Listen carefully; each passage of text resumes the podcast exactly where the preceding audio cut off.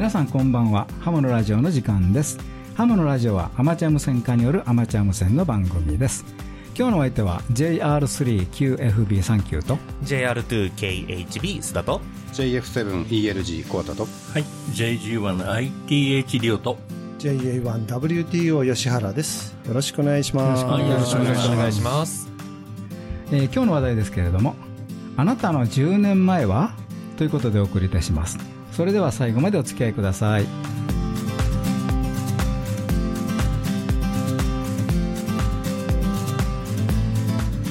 この番組はきっと人生はもっと楽しい。無線従事者免許のアドバイザー QCQ 企画の提供でお送りします。無線従事者免許のアドバイザー QCQ 企画では一山一陸徳を国家試験で目指す方に向けた通信教育講座を行っています。効率よく学習できる教材。定期的な模擬試験とピンポイントな解説で受験生の皆様を強力にバックアップします。一山一陸徳の国家試験を受験される方。QCQ 企画の通信教育講座で合格を目指しませんか？詳しくはウェブで QCQ で検索。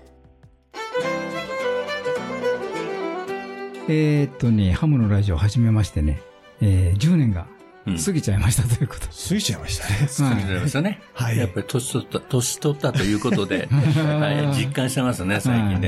ですね、はい、うん。はい。まあ、ということでね、ええ。ー今までのね、10年間について、いろいろ思い出して、ね、感動を思い出したり、反省したりうん。してね、いきたいと思います。はい。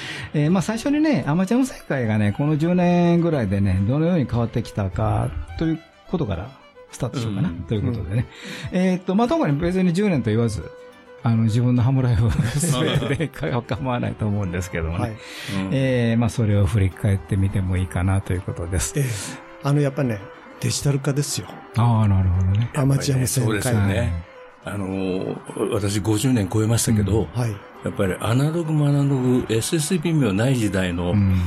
A1、A3 の時代から始めてると、えこの50年でも格段の進歩ですね。そうですね。うん特に最近のこう10年、20年すごいんじゃないですか？あの、10年というよりも、はいもうこの5年、あ、5年。うん、あの10年でデジタル化の動き、まあ、RTTY 等々あったんですけど、はいはい。で、この5年で急にいろんなモードがいっぱい出てきてですね。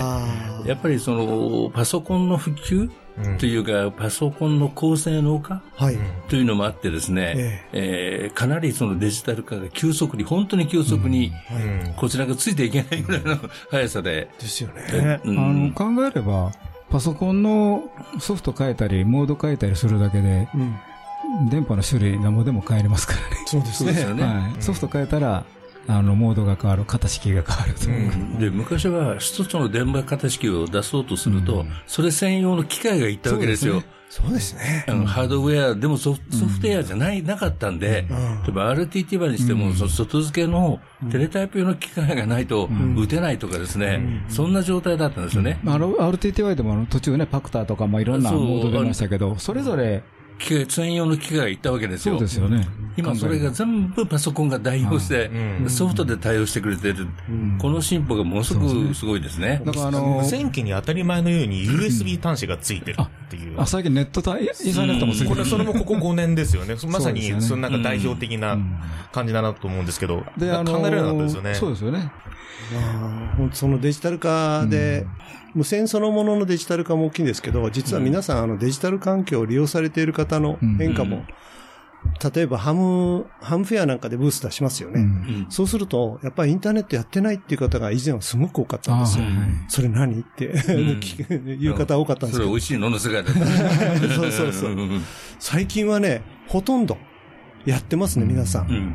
7割、8割は超えてますよね。超えてますねええその活用の度合いは、まあ、個人差あって、はいあれ？って思う方もいらっしゃるけども、うんまあ、普及はしてますよね。普及してますね。だから、うんその説明がね、昔はすごく大変だったんですけど、うん最近はいらなくなったよね。ね、あの、あの、ハムのラジオのホームページご紹介するにしても、ええあの、H、HTTP。HTTP。はい。これ何これって。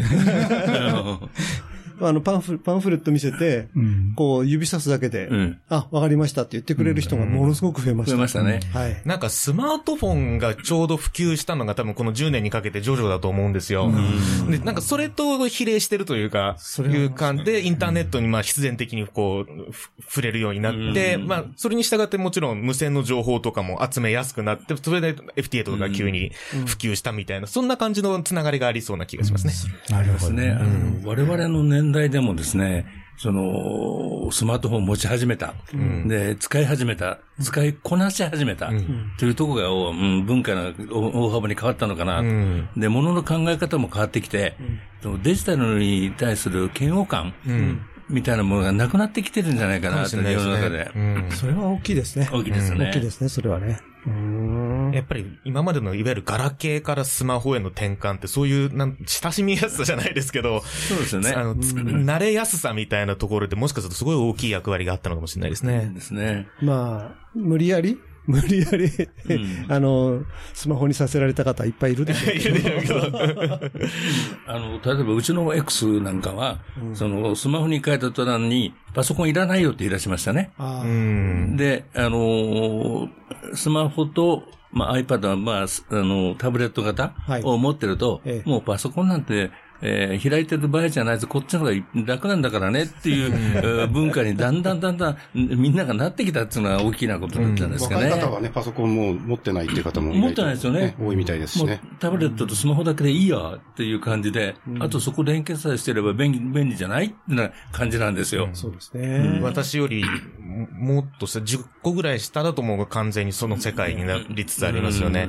あの、ローマ字が、を使う場面がないんですよ、その場合って実は。だからパソコン入力するときに、まずローマ字の頭の変換からちょっとや、あの、頭を作んなきゃいけないって話を聞きましたね。フリフリッカー、みんなあの、フリック入力だからねうん。スマートフォンって基本的に、あのローマ、ローマ字入力する人もいますけど、はいフリックの方がたあの、多いので、早いしね。うん。はいそうすると、あの、鼻入力の世界なのであれば、そう、ね実はそんな話も聞いたりみんなパ。ソコンの画面こう撫で、撫で始めますからね、こん これ違う違う違う。いや、ま、マジであの、そう。ああらゆる液晶パネルはタッチができると思ってる画面に節があ触っちゃいますからね、うんどうしても。そうそうそうそうそう。そうそうそう。それ大きいですよね、変化ねです。ね。ううんん。あと、電波の世界で何が変わったかっていうところなんですよね。やっぱり微弱モードですよ。うん。あのコンディションの悪さで。一つは、その、DX、我々で大好きですけど、はいはいはい DX に対する考え方もちょっと変わってきたかなと。ああ。あの、CW とフォンでやってた時代と、うん。FT8、FT4 が入ってきて、うん。なんか変わったなと。んでで、それまで、その、えー他のデジタルモードあったけども、FT8 になってそれが顕著に現れてきてまあ、ですね言語の。壁っていうのがね、全くないっていう感じですもんね。そうなんですよね。あの、極端に言えば、えあの、世界共通の言語 FT8 みたいなうん感じにななっているようなニュアンスなんですよね。なりつつありますね。共通プロトコルですよね。共通プロトコル 言語ですよで、ね。それでコミュニケーションできればそれでいいよね、みたいなうん。感じになってる。そうすると、あの、我々が、その、この番組で結構 PR して、いっぱい参入してこられたんですけど、我々の出るバンドがないとかね、隙間がないとかね、えー最近苦しんでますけど、すごいですもんね、今ね。すごいです。うん DX に関する、まあ、敷居みたいのをだいぶ下げたっていう功績、功績なのか功罪、両方あるような気もしますけど。うん、ちょっと最近罪の方感じますね。まあ、あの、よく、あの、日本、まあ、この番組でも言ってますけど、もっと海外に視野を広げようなんてことをね、うんあの、ドメスティックすぎるんじゃないかっていう話してますけど、うんよく言えばその視点をちょっと、上に上げてくれたっていう言い方もできますし、悪く言えばそこの世界に玉石混交をもたらしたと いう言い方もできるかもしれませんけど。そうありますねまあ、あの、大きい変化ですよね。大きい変化ですね。うん。まあ、デジタル化っていうと、あの、QSL のね、あれも LOTW とかそういうので、はい。もう前は頑張ってエアメール出したりとかね、してましたけど、そういうのがなくなったっていうのはだいぶ DX もね、しやすくなったという感じですよね。それもデジタル化の恩恵ですよね。ですね。ねまあ、電子、電子ログって言い方も変ですけど、あの、パソコンでログを取るっていうところと FTA って非常に相性がもちろんいいので、まあ、その流れで LTW の障壁も減ったっていうところなんでしょうね。うん。そうなんです。CW の DX だとね、紙ログと電子、あの、パソコンでのロギングだとちょっとギャップがありますからね。そうなんですよね。ね。だからだんだんめんどくさくなっちゃう。そうそう。それで LOTW、あパソコンにログ打たなきゃいけないのかっていう人が多かったと思うんですけど、うん FT8 の場合もうそんなことはないですからね。ですねえうん簡単です。簡単ですね。あの、手間姫はかからなくなったんで、えうん。ね、余計にポポピュラーになってみんながやり出した。こんな感じですかね。そんな感じですね。ねやっぱこのデジタル化10年で随分進みましたけど、うん。ここんなにでも進むとは思わなかったな。思わなかった。まあ JT65 が出た時はね、いうん1分間隔っていうかね、あれね。はいそうですね。今、ゆっくりやってましたよね15秒ですからね。そう。もっと早いかもしれないし、うん。ね、一曲一曲の QSO から1対他ですね。うんそうですねいっぺんに5曲も6曲も、うん場合によっては10曲もできるような時代になって、なん だか、効率がいいのか、無線を楽しんでるのかよくわかんないけど。わかんないですね。で、一つだけ気になるのは、うん向こうに人がいるかどうかの実感があるかないかのところがまだあちょっと疑問に思ってるところがあって、そのフォンとか CW だと相手いるね。はい。で、RTTY でもあるねって思ってたんですが、うん FT8 あまり人の存在感を感じないというところがあって、うんうん。で、普及してるんだけど、本当にこれでいいのかなというところも感じるところありますよね。まあ、楽しみ方が本当にそういう意味で変、変な意味にっていう変なあれですけど、広がったんでしょうね。そうなんですよね。だから、ほん、まあ、広がったというか、その二極化じゃないですけど、うん。DXCC のマスを埋めるひためだったら FT8 でもいいし、うんでもちょ、あの、今、りょうさんがおっしゃったみたいな人とのつながりを感じたいなっていうと、やっぱりクラシックモードの方に行くしってといいうう、感じですね。そこの文化は進んでるんでしょうね。まあ、あの、選択肢が増えたということでね、うんあの幅も広がったということで、いいことであるといいうふうに肯定的には捉えてますけど、そうですね。うんはい。そうですね。はいまだ、あの、デジタルはいっぱいありますけど、CW も SSB もなくなってないですからね。なくなってないですからね。ええはい。まあ私もね、ええあの、りょうさんにはい。誘われて、はい。デジタルに足を突っ込んだ人間の一人なんで、当時は PSK っていうのがね、動き出 PSK31。して、はい。うん。で、まあいろんなモードありますけどね。まあ、あの、ピロピロピロピロっていうのがまた、また心地よかったんですけどね。それからだんだんとね、先ほどの JT65 へ。これが非常に微弱モードでね。でもあのおかげで私はあの DXCC100 あなんとかいけましたまああの、あれ、FT8 のおかげでコンディションが悪いのに、電波が飛んじゃうじゃないですか。うん係争できちゃう。それで、その気持ちで SSB とか CW って全く聞こえない。聞こえない。がっかりするという、うん。そういうギャップありますよね。ありますね。まあ、それも DX。です。えー JM3OCI、えーハンドルネームはヨシと言います、えー今あの CW の勉強とあの第一級目指して一生懸命勉強しております、えーハムのラジオいつも楽しみに聞いております。ありがとうございます。ハムのラジオよろしくそれではここで、無線従事者免許のアドバイザー、QCQ 企画からのお知らせです。まずは、第1級アマチュア無線技師、令和6年4月期国家試験合格のための通信教育講座のご紹介です。QCQ 企画の通信教育講座では、独自に編集した法規と無線工学、それぞれのテキストと問題集をはじめ、様々なサポートで国家試験合格を目指す受験生の皆様のご学習をお助けします。まず、問題集を一通り学習できたら、本番さながらの試験問題を体験できる模擬試験問題に挑戦です。模擬試験問題は約3週間に一度のペースで計5回にわたってお送りいたしますので、お忙しい方でも計画的に学習を進められますね。インターネットの受験生専用サイトには、無線工学重要公式集や試験に出やすい電波法令集などを掲載。わからない問題があれば、質問フォームからいつでも何度でもご質問いただくことができます。専任の講師が皆様からの質問を一つ一つ丁寧にお答えしますので、ぐっと理解が深まります。ぜひご学習にお役立てください。第1級アマチュア無線技師令和6年4月期通信教育講座のお申し込みは12月末まで QCQ 企画の通信教育講座で上級ハムを目指しましょう。お申し込みはホームページからお待ちしています。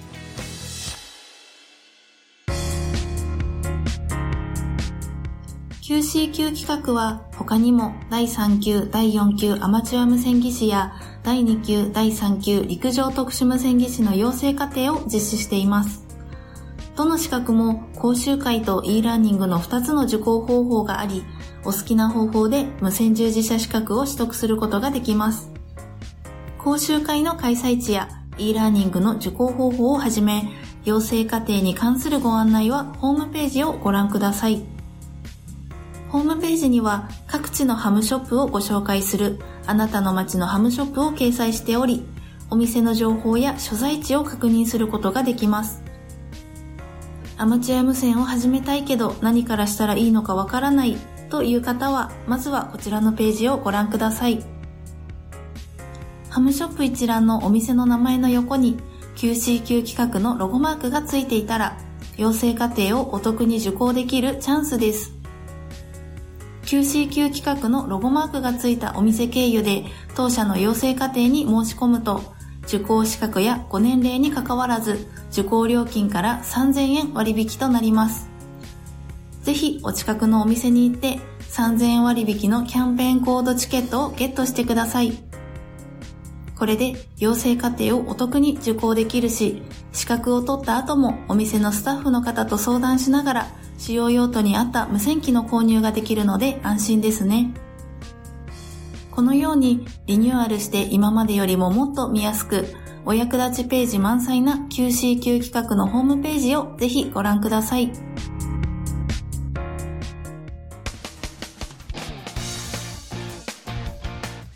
また、現在 QCQ 企画では、養成家庭講習会を運営する講師管理責任者を募集中。例えば、アマチュア無線技師の講師なら、福井県や石川県などの北陸エリア、香川県や愛媛県などの四国エリアを中心に募集しています。現在募集中のエリアや応募条件、応募方法についてもホームページからご確認いただけます。お電話でも受け付けていますので、興味をお持ちの方はぜひお問い合わせください。QCQ 企画の講習会で講師管理責任者デビューをしてみませんか ?QCQ で検索。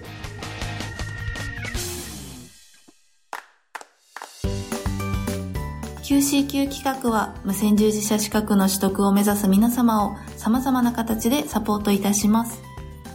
お電話でのお問い合わせは東京03-6825-4949東京03-6825-4949まで平日9時30分から16時45分の間で受け付けております。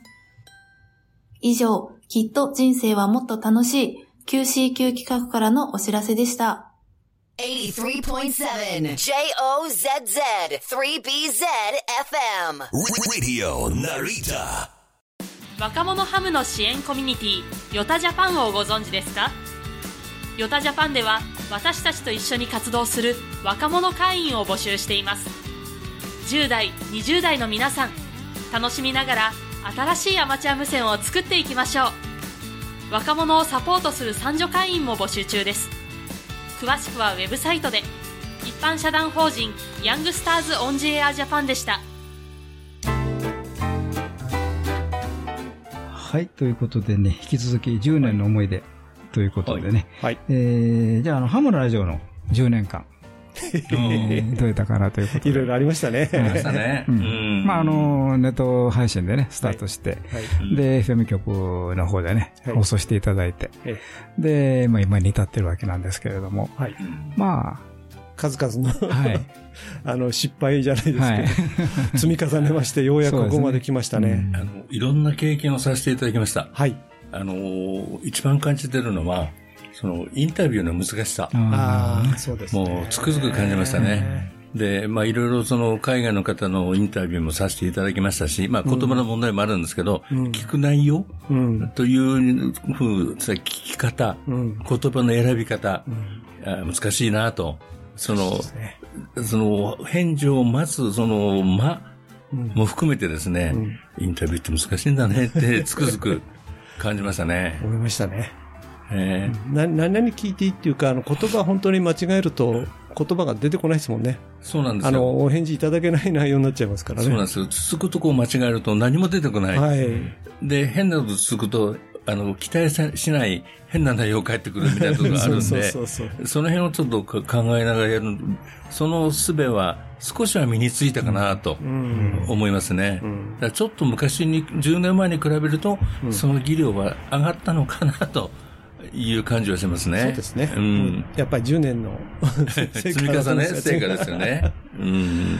いや、あのーリスナーさんからのですね、いろんなご指摘、ものすごくやっぱり我々も参考になってて、そうですねええこれで随分番組変わってますよね。変わってますよね。うん。いるほ本当に思いもよらないご指摘をたくさんいただくのでね。うんびっくりします。意識してないことをはい指摘されるんで、そうですね。えあ、そうかと、うん気がつくことがすごく多いんですよ。えうん。なかなか直すの難しいんですよね。はい。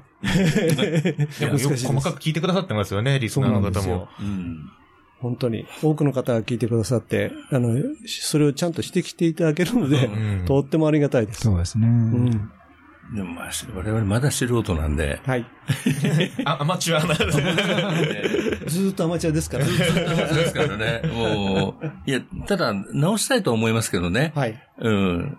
でも以前に比べてだいぶ治ってるとは自負してるんですけども、んまだまだダメですかね。いや、治ってるというか、まあ、あの、ハムのラジオらしさを残しながら、はい。その分を全部コンプライするってなかなかしんどい話そうですね。でもあるんで、ええどっちを生かすかっていうことかなっていうところはありますけどね。やっぱり、本当は、あの本音はやっぱりらしさを残りたい、残したいので。残したいっていうところがあるし、はい。あの、色を変えたくないっはい。ていうのは基本的にあったと思うんでありま、すね。なんか、やっぱり10年の間にはこう、どっか行きそうな時が何回かありましたけどね。ありましたけど、ちょんちょんと修正しながら、はい。まあまあまあ、その、思ってる方向にはい。行ってるのかなと。うんで、それをやっぱり今後も外さないように行きたいね、とうん。いうところではあるんで、そうですね。ご意見は非常にありがたくて、はい勉強にはなりますが、お聞きできないものはあるかもしれない。う んなかなかね、はい。リクエストに応じられないところはとこもああるんですけども、はい。まあ、あと、ハムのラジオやっててねええ、まあいろんなインタビューもあるんですけれども、いろんな催しとかにも参加させていただいて、で、それで新しい経験をしたというのは、たくさんありますね。あの、一番大きいのはね、やっぱりあの、えっ、と、ソーツさんとの、あうん取締関係のはい。ところに参加させていただいて、まあ普通あんまりいいけないですよね。はい。いけないですね。うんあの、まあ、大体 JAL と、あのー、ソーツの方でね、共同で監視とかやってるんですけども、うんまあ、そこに、まあ、取材として、行かせていそうですねただいたと。あの、後ろから拝見するだけじゃなくて、うん。いろいろご意見そうもなんですよね。お伺いしましたよね、はいあの時はね。はい。で、あのー、ちょっと当時は、ハムの関係のラジオの3曲、合同インタビューっていうのをね、東海総通の方でさせていただいてね、ねはい、それぞれで放送したんですけれども、まあ、そういう時、その時でも、まあ、総通の方ともね、お友達になれたりはいしたりしてね、うん。非常に、よかったですね。ね、で、な、なんでこんなことをしてるのかなというのが、やっぱり、うん。そこに入っていくとわかるとうん。いう形ですね。あの時は卒の方の、こう、あ、あある程度本音？うん ほ本当かどうかわかりませんけどある程度深いところの本音まで。お聞きすることができたんでねそうですよね。はい。よかったですよね。よかったですよね。うんまあ、あの時も、まあ、それからね、私もあの、まあ、東海総通さんの方に初めて行ったんですけども、あとははい研究総通さんとかね、まあ、JAL と、JAL の大阪と、京都とかね、うん行ったんですけど、やっぱり、雰囲気はもうほとんどみんな一緒で、まあ当然、あそうですね。やってることは一緒だね。そうですね。うん。あとね、10年やってきてね、はい。あの、実感してることが一つありましてね、はい。あの、我々、あの本音を100%ここでここで吐き出してるわけじゃないん ですが、はい、はい。にもかかわらず、ええ。視聴者の方々は、ええハムのラジオって割と辛口だねっていう 印象で受け止めてもらっててですね、えーそれなりの意見として捉えていただいて、はい。えーそれなりの評価を受け受け始めてるうんっていうと、これは大きなことかなと思ってますですね。えーそれは我々がスタンスを変えてこなかったはい。のが一つのそうですね。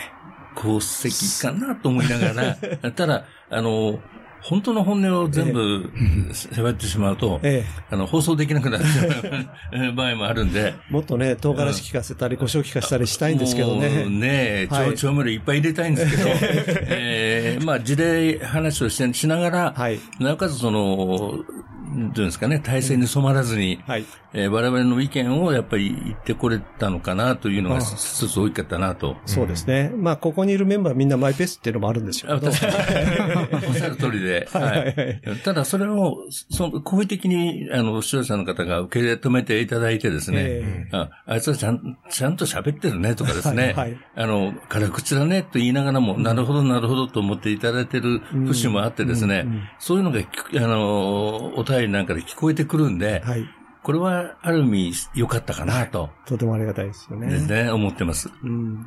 本当にあれですよね、番組の前後はもっと辛口で喋ってますからね。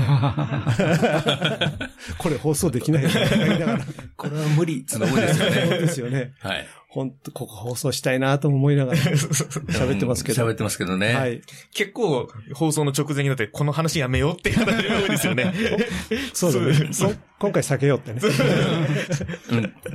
うん。ここまで言わないことにして、ここまでだったらギリギリかなみたいな調整を直前にやってますよね、意外と。で、ただその、本当に喋った時に端々にチラーっと見えるんでしょうね。うん見えてます、見えてます。見えてますよね。見えてますよね。で、実はですね、あの、あの後、喋った後、収録した後、私もちょっと編集してるんですよ。はい。だから、わかりますこれ。辛さが少し弱くなってるところはあります。なるほど、香りだけは残しつつみたいな感じ ですよね。そうそうそうそう。そうそうそう。香りだけは残しつつ味はの、なくなるような仕組みをになしてますけど。でもまあ、この番組、スパイシーさがなくなったらだ、ダメだと思ってまして。はい。やっぱりこの辛辛いのを頑張らなくちゃいけないとは思うんですね。そうですね。ちょっと激辛じゃなくて、中辛ぐらいにしながら行きたいなと、こんな感じですかね。えでも今、激辛おはやりですからね。世の中激辛ですよね。まあ、あと放送やっててね、あのー、番組とかだけじゃなくてね、各ハムフェアとかね、はい、ええー、まあ場合によったら、まあ関東近辺になるんですが、あの、まあ最近言ってないけど、あの、ハムの集い関係とかもね、はいうん、参加させていただきまして、ええ、そういう中で、やっぱりリスナーの方、それから新しい、ええー、聞いたことない方にね、はい、うん、PR したり。そうですね。いろんなことしましたね。あの、ハムフェアでだいぶあの、聞いてるよっていう方、はい増えたんですよね。増えましたね。あの、年々増えてくるのが実感するんですよね、お話してて。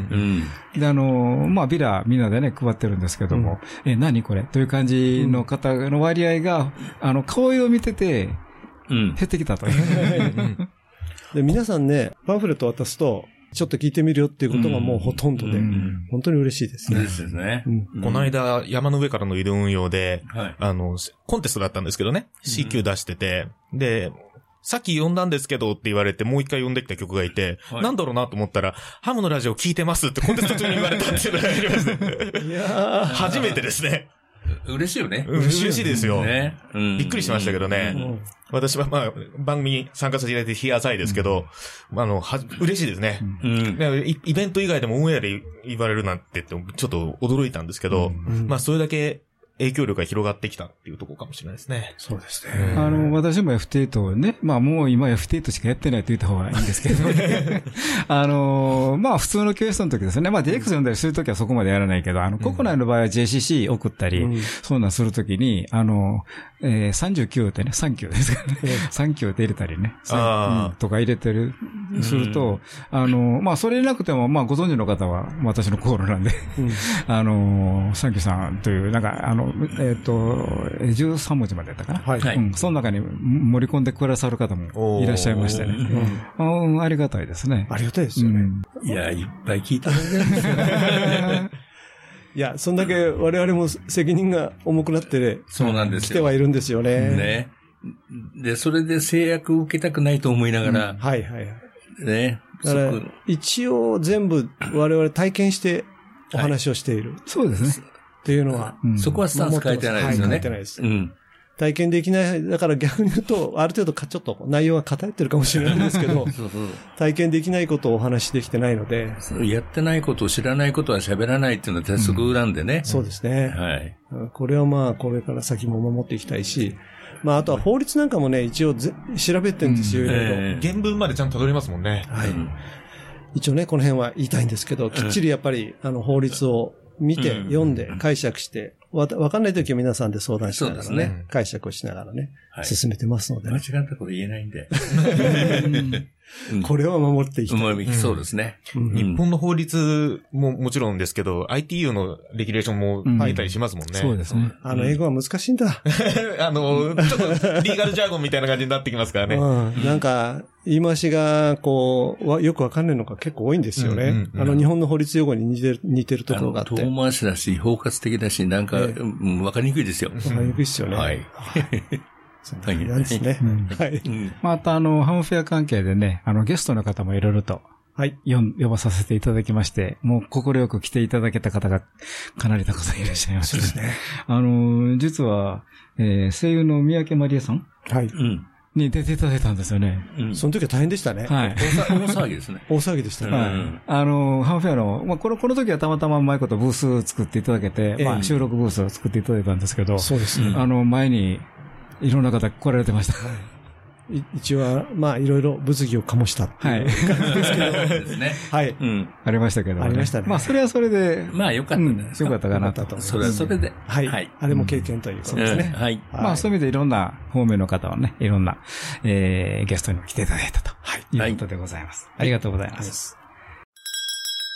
JR6IN ポータブルワンです、えー藤井です、えー、と初めてハムフェアに来ました、えーとても楽しいですええーとまた来年も来たいと思います、えーハムラジオはい、ということでね、喋り出したらキリがないというこのハムのラジオの。止まんないんだよね。はい。ということでね。はい。えっと、まあ、ということでね、まあ、あの、世の中とハムのラジオという視点で見ましたけども、まあ、ちょっとメンバーの個人で今10年、20年、50年、どういうことがあったかなと。50年。50年。はい。ちょっと50年は、生まれてないな 50年最近忘れっぽいんで。あの、私が50年前というか、まあ、もう50年なのかな。えっ、と、開業した時は、あの、まだ A3J が基本なんですけども、6メーターとかでね、A3 ありましたね。う。うんん。あの A3 のリグがあったんで、まだ。うん、そういうのがちょうどスタートで、それからまあ途中お休みしたりして、で、その後、だいたいいきなり、えー、りょうさんにはい。引きずり込まれた。デジタルに入ったという、そんな感じ。それは随分経ちましたね。はい。まあ、それまではもう大体同じことやってましたからね。まあ、当時は CW もやってたし、あの、よく最近あの、あの、出勤前の朝飯前の CW です。あ まだ当時ね、あの、今と同じようなコンディションとかね、ありましたんで、そうですね。ダイポールとか。で、あと、まあ、その後、まあ、同じようなモードで、えーまあ、仕事とかね、結婚したり何回して、なかなか出れない。そうですよね。はい大体皆さん、あの、20代後半から40代半ばぐらいまでは忙しくて出られないですよね。私の場合ね、たまたまですけども、はい。えっ、と、50前後ぐらいかな、はい。横浜単身赴任という大きな出来事があったんですよ。で、勝手なことができる。勝手なことができるまあ、結論そうなんですけどね。で、実はそこに、そこでね、あの、まあ、昔からしてる友達おりましてね、あの、大阪の方にも、はい。えっ、と、来てあったんですけど、えお前暇やろと、無線やろうや、言うてね。で、その時にそうなんですよ。でその時に二人で受けたんが FCC の試験なんですよ。なるほどね。うん、だから今から12、3年前になるかな。ん10年もうちょっと前なんですけどね。あの、ハムロラジ始まる前だったんで。えはいはい。で、それからですわ。海外付けになった 毎年、ガムで大体、毎年は1年ごとぐらいで行ってましたからね。それまであんまり DX やら全然なかったんです全然全然。ああ、そうなんだ。ですね。DX、うん、あの、まあ、できた令和ぐらいでね、DXCC なんて考えもやらなかったです。ほ本当に DX 師匠は全全然然全然。考え興味、興味もなかったです。ね。はいというか、できると思ってなかったもん。うん。あの、証拠やアンテナでね、やってたんで。なるほど、なるほど。うん。で、それからね、まあ、海外行くのと、まあ、国内でも、最近の FT と、うん。JT とかね、含めましてね、微弱モードというのは非常にありがたかったですね。ありがとうございます。だからその二つが大きいかな。まあ、あのハムのラジオに、をね、あの、スタートしたというのはありますけども、まあ、それはそれで、ちょっと別ルートで、まあ、自分の、えー動きとしたらそんな感じですね。お大きな、その、うん。単身赴任が大きな。多分皆さんもそうだと思うんですけど、ハムのラジオやったおかげで、いろいろなことにこう、挑戦することを始まりましたよね。でね、この10年って私には無線にとってドラスティックに変わったんですよ。はいはい何かというと、それまでは、アマチュア無線自分で楽しんでりゃいいやと思ってたわけですね。はいはいで自分の趣味のための免許を取ってたんですね。えで、10年前から、えーここのスポンサーの QC 企画さんとですね、講師始めたんですよ。で、講師を始めて、最初は3アマと4アマの講師を始めた。はい。これは、あの、資格が1山だったんで、全然問題なく。で、教え始めるといろいろと難しさも分かってきた。その後ですね、あの、プロの講師にならないって、その、甘いっていうか、厳しい囁きを 受けましてですね。で、どうすりゃいいの？って言ったら、あの、一陸儀取ってよ。あ と言われたわけですね。はい、はい。で、これを取ると、三陸徳、二陸徳の講師ができるんだけど、はい。って言われたんですね。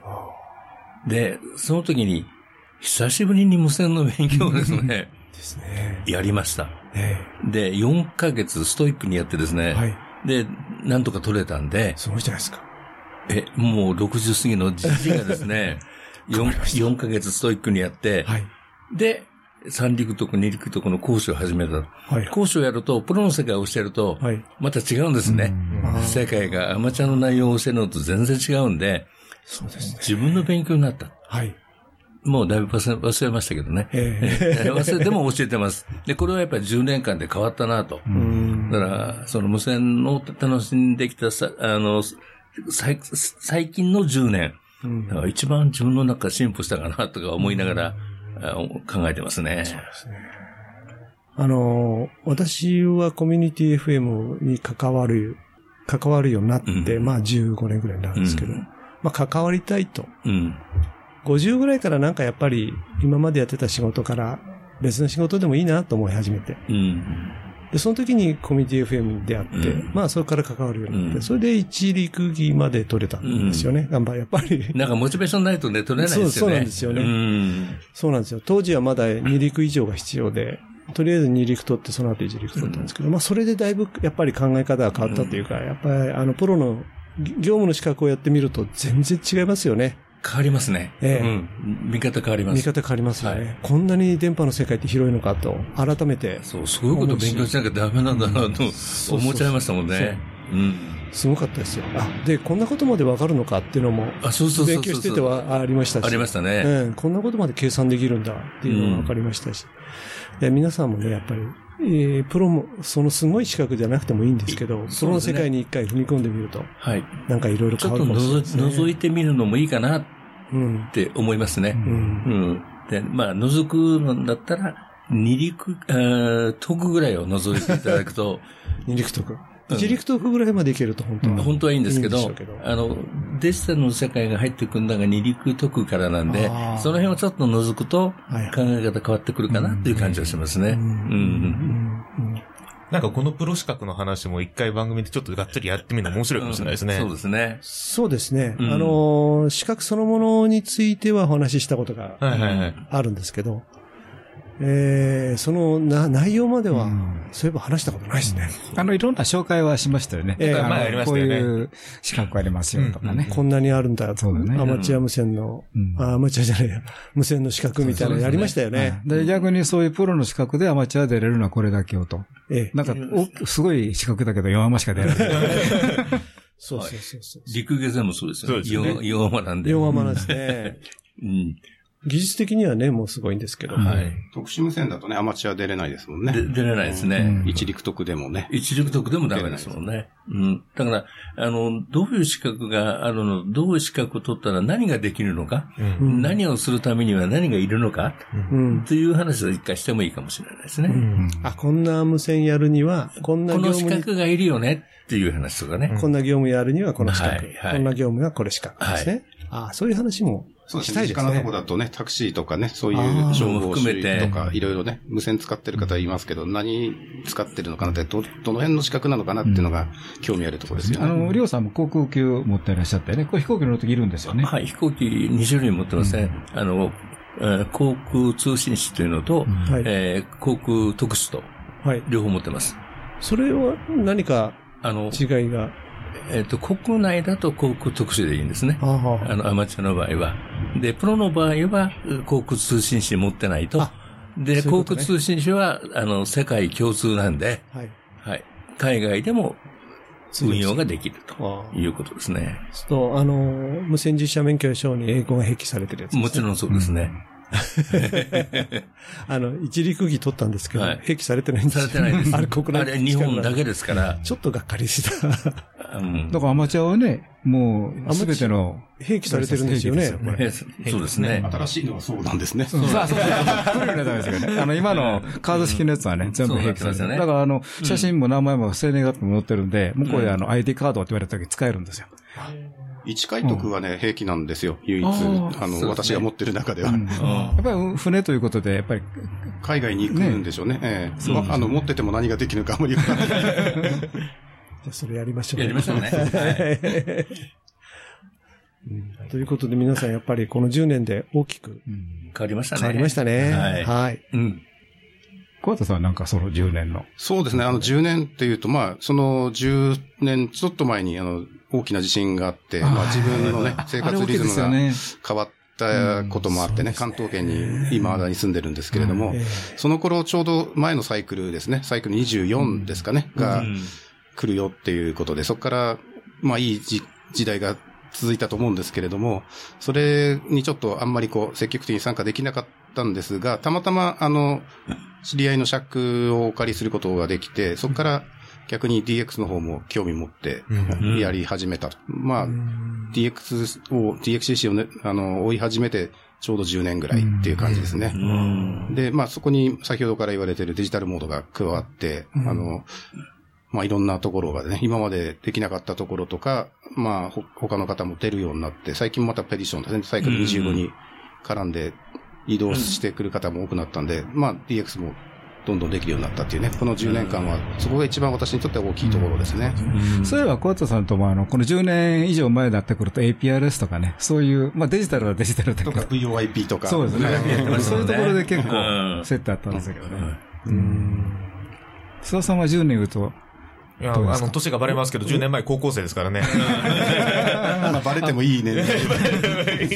しちゃった。生まれててよかった。生まれて、10年前は、はい。残念ながら生まれてますけども。あの、だむす10年前だと無線始めたが4年ぐらいじゃないかなと思うんですけどね。だから、もちろん DX もあんまり全然、あんまりというかほとんど興味なかったですし、デジタルモードもあんまりやってなかったし、あの、学校のシャックで SSB と、まあ CW は当時からやってましたけど、で、あと国内コンテストをちょっと遊んでたぐらいじゃないかなと思いますけどね。ただやっぱりあの、当時からやっぱり一貫してるなと思うのは、まあ私もあの、中学高校の、まあ無線部の出身で、あの、部活動なので、あの、春先になると新入部員をいかに確保するかっていう一大事業があるんですけど、で、そうするとどうやって、その、まあ、見学に、あの、来てしまった部員、あの、若き新入部員たちにですね、どうやって無線のこと説明するかな、面白く思ってもらえるかなっていうのを、まあ、常に考えてましたね。だから、そういう意味でその、中学生、まあ、ちょっと、年の、あの、レンジの違いはありますけども、若手ないし中学1年生に、アマチュア無線の魅力をどうやったら伝えるか、アマチュア無線の魅力って何だろうっていうことは、この10年間ずっと考えてたような気がしますね。それが今のヨータの活動にもつながってるような気がしますし。もうずっと繋がってるんですね。うん、なんか、これは一貫してるなと思いますね。あの、無線のオペレーションは本当にいろいろ、や、あの、変わり、変わりつつ変わらないところもありつつですけど、まあ最近は移動運用主体になったりもしてますし、DX の CW のコンテスト出たりもするんですけど、うん、それはいろいろですけどね、なんか根底にあるところは変わんないような気がしますね。なるほどですね。うん。でもとっても難しいですよね。魅力を伝えるっていうのは。あの、まず魅力ってなんだろう、あまっていうところがす、まず難しいし、それを、じゃあ、あの、その内、内部的な観点での魅力が分かりましたと。じゃあ、それをアマチュア無線の外に伝えるにはどうしたらいいかって、また全然別の問題なんですよね。です、す十何年かけて、ちょっとずつ分かり始めてきたかなっていうところですね、今。めちゃくちゃ難しいですよ、これ本当に。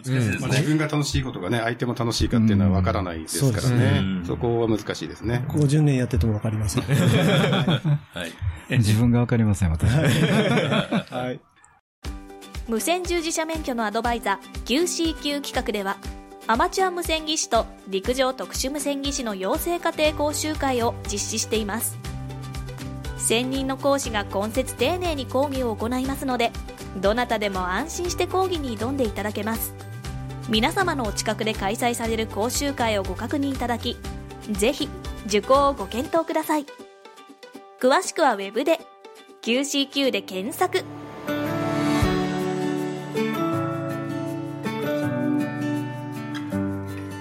はい、ということでね、今日は、あー番組いかがでしたでしょうか？えーまあ、またラグチョウになっちゃうしまう。最近ラグチョウが多いですけど、多いですね。いや、これが一番面白い。はい。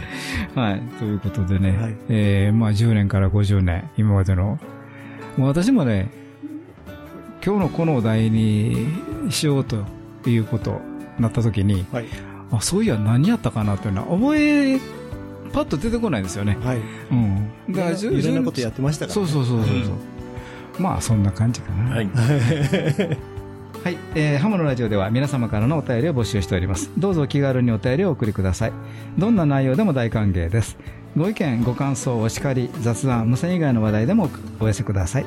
お便りの先は、メールの場合、ハムアットマーク、ハムズレディオ .net、ham アットマーク hamsradio.net こちらの方にお送りくださいまたあのホームページにありますメールフォームからもお送りいただけますのでそちらの方もご利用くださいえーリスナーの皆様、今年も1年、ハムのラジオをお聞きいただきありがとうございました。ありがとうございました。新年の第1回目は1月7日の放送の予定でございます。はい。えーどうもありがとうございました。今日のお相手は JR3QFB39 と JR2KHB 須田と JF7ELG コアタと JG1ITH リオと JA1WTO 吉原でした。それでは皆様、良いお年をお迎えください。また来年もお会いしましょう。来年もお会いしましょう。それではセブンスリーさよならさよなら。この番組はきっと人生はもっと楽しい無線乗自社免許のアドバイザー QCQ 企画の提供でお送りしました。